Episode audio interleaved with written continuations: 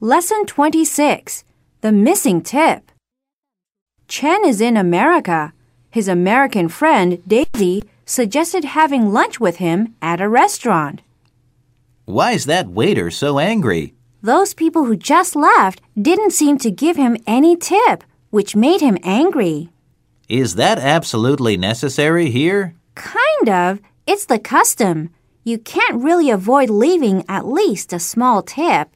But suppose the service is bad. In that case, of course, we don't leave one. And does the waiter know that's why you didn't give him a tip? Exactly. It's just like telling him off. No wonder he's so angry.